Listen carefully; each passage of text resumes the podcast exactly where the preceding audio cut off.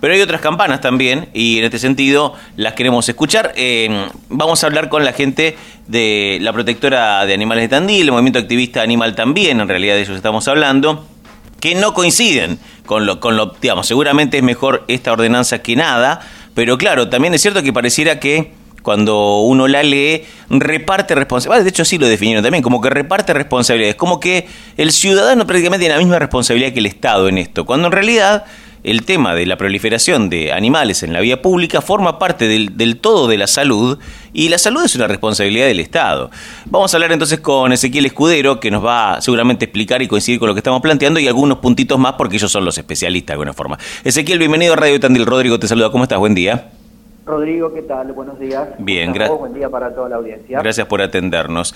Eh, a ver, yo, muchos pensábamos que como esta ordenanza venía muy bien gestada, escuchándose las voces eh, y, charlándose puertas adentro hasta que llega al recinto, pensamos que iban a estar todos satisfechos. Uno lee ahora desde el comunicado de ustedes que dice, che, esto no está tan bien como queríamos. No, la realidad que no, y en este punto no hay que manifestar, no lo digo, no lo digo por vos, ¿no? pero no hay que manifestar necesariamente el concepto de insatisfacción como algo que tiene contenido per se. ¿Qué quiero decir con esto? La discusión, que es real y que tiene que ver con un trabajo eh, en profundidad de parte de los distintos actores, eh, no es caprichosa. ¿Se entiende? Digo, cuando nosotros hablamos de eh, la, unanimidad respecto del nuevo documento que salió a partir del jueves pasado y que, tiene carácter de operativo, en realidad estamos hablando de cuestiones internas muy profundas que se discutieron en, en, clave parlamentaria, ¿sí? porque hay que decirle a la gente que el Frente de Todos primero mete un modelo de ordenanza, un proyecto de ordenanza, y después a último momento el, Frente de Juntos por el Cambio, el radicalismo local, o sea, el oficialismo local, meten su propio modelo, digamos. A partir de ahí se empieza a dar esa discusión y a partir de esa discusión, en función de la mayoría automática del oficialismo, sale el nuevo modelo de ordenanza. Lo que no quiere decir que se hayan consensuado efectivamente todos los artículos, porque te doy un dato rápidamente, digamos, había un artículo puntual que el, Juntos por el Cambio, eh, el oficialismo, digamos, no quería modificar, que tenía que ver con dejar abierta una ventana a la posibilidad de aplicar la eutanasia o el rifle sanitario, cosa que obviamente no solamente nosotros, sino la red de políticas públicas, y en este caso el propio Frente de Todos como oposición más fuerte en el plano local, se oponían, sacaron ese artículo para qué? Para que se pudiera votar a partir del general e ir a discutir los particulares. Bueno, en la discusión de los particulares, digamos, el poroteo, levantaron la mano a partir de la mayoría automática y esto que te digo es información, había varios artículos internamente que eran materia de discusión férrea, que de no ser por esta mayoría automática la discusión aún hubiera sido mayor, ¿se entiende? Sí, te entiendo, te entiendo. Sí, a la hora de, de, la letra chiquita, como se dice habitualmente, ganó el oficialismo con su postura, más allá de que en general haya tenido el acompañamiento de, de, todos o de casi todos. Em, y, en la práctica, ¿qué significa esto, Ezequiel? A ver, para ponerlo, ahora, ahora que ya está votado y promulgado, ¿Qué significa? ¿Qué es lo que a ustedes le parece que quedó haciendo ruido o quedó medio entre esos grises que son peligrosos a veces? Bueno, hay, algo que directamente, vamos a arrancar de lo más oscuro a lo más claro, así que hay algo que directamente es negro. ¿Y qué tiene que ver con lo negro? Bueno, eh, lo negro es esto. En el, en, el, en el documento eh, nuevo, digamos, que viene de reforma para los que nos están escuchando, de la ordenanza 7028, que es del año 96. El nuevo documento, ¿sí? que parte de, de, una entrada en operatividad a partir del jueves anterior a este, a hoy, ¿qué dice? Reconoce una relación que nosotros venimos planteando hace tiempo ya, basados en evidencia, de que en una ciudad como esta hay una relación de cada dos personas humanas, es decir, si estamos hablando en este momento vos y yo, hay mínimo un perro o un gato en comparación. ¿Se entiende? Sí. ¿Qué quiere decir esto? Bueno, si tenemos a trazo grueso 150.000 habitantes, hay 75.000 perro barra gato en la ciudad.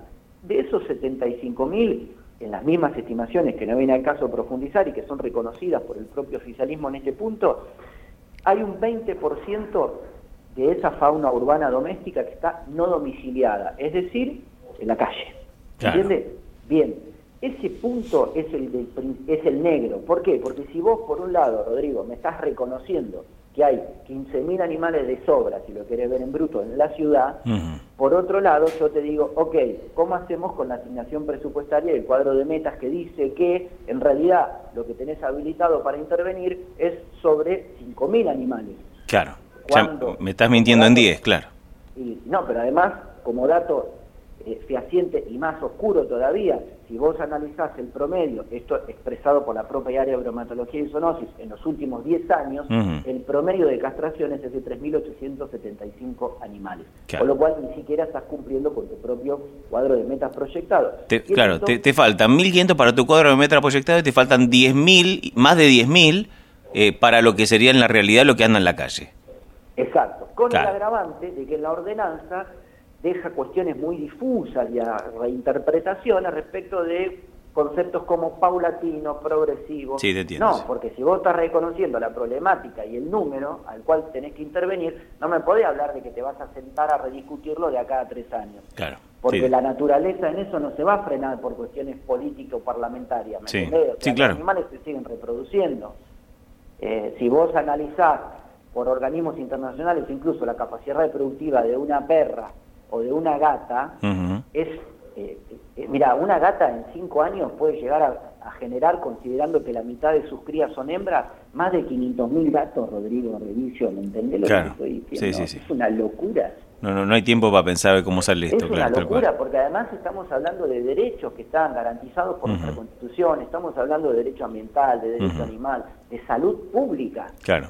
Nosotros en esto lo que tratamos de poner en tabla y en discusión es subirle el precio a esto, porque no se trata del perro que muerde auto en el centro, de la caca en la vereda que le molesta a la señora que sale a barrer, porque ahí estamos bajándole el precio a una discusión que es mucho más profunda. Sí, sí, claro.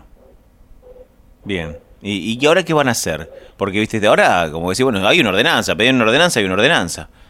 Bueno, en principio nosotros siempre a ver, contribuimos desde nuestro lugar, entendemos que estas cuestiones, más allá de que emerjan de organizaciones del cuarto, del cuarto nivel como la nuestra, tienen que terminar en una discusión política que en definitiva termina en discusiones de poroteo político partidario. Entendemos ese juego y también entendemos que a partir de acá comienza otra lucha respecto a nuestra militancia que tiene que ver con readecuar todos estos procesos y empezar a rediscutir estas cuestiones en términos de lo que hablábamos antes, una cuestión eh, pura y económica, digamos, cuánta plata tengo para lo que me estás queriendo pedir que haga. Y por otro lado, advertir respecto a cuestiones como la asistencia veterinaria primaria, que es una de las cosas que innovadoras que, que involucra en este nuevo documento, bueno, clarificar a partir de cuándo, cómo y dónde. ¿Por qué, Rodrigo? Porque en un, en un ámbito invadido por la pandemia, en un país en recesión, de crisis económica, donde los bolsillos no sabés qué vas a sacar cuando metes la mano, no podemos pensar hoy en que en un ámbito de excedente de animales, solamente el sector privado, es decir, que vos tenés un problema con tu animal, tenés que ir al sector privado como única alternativa.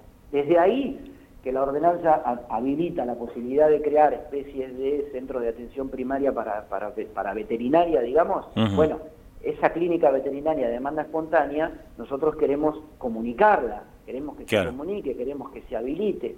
No nos olvidemos que en la provincia de Buenos Aires ha habido dos casos de muerte de rabia transmitida de gatos a personas humanas. Claro. No estamos hablando de sí, moco de pavo. No, totalmente de acuerdo. Totalmente de acuerdo. Y en esto, y en esto, el que se quema con zapallo sopla la sandía. Entonces nosotros estamos soplando la sandía. Está muy bien. Literalmente. Estando atentos. Ezequiel Escudero, te agradecemos mucho este paso por Radio Tandil, muy amable. ¿eh? Te agradezco a vos, Rodrigo, por el espacio. Que tengas una Hasta luego. jornada. Igualmente. Ahí estaba.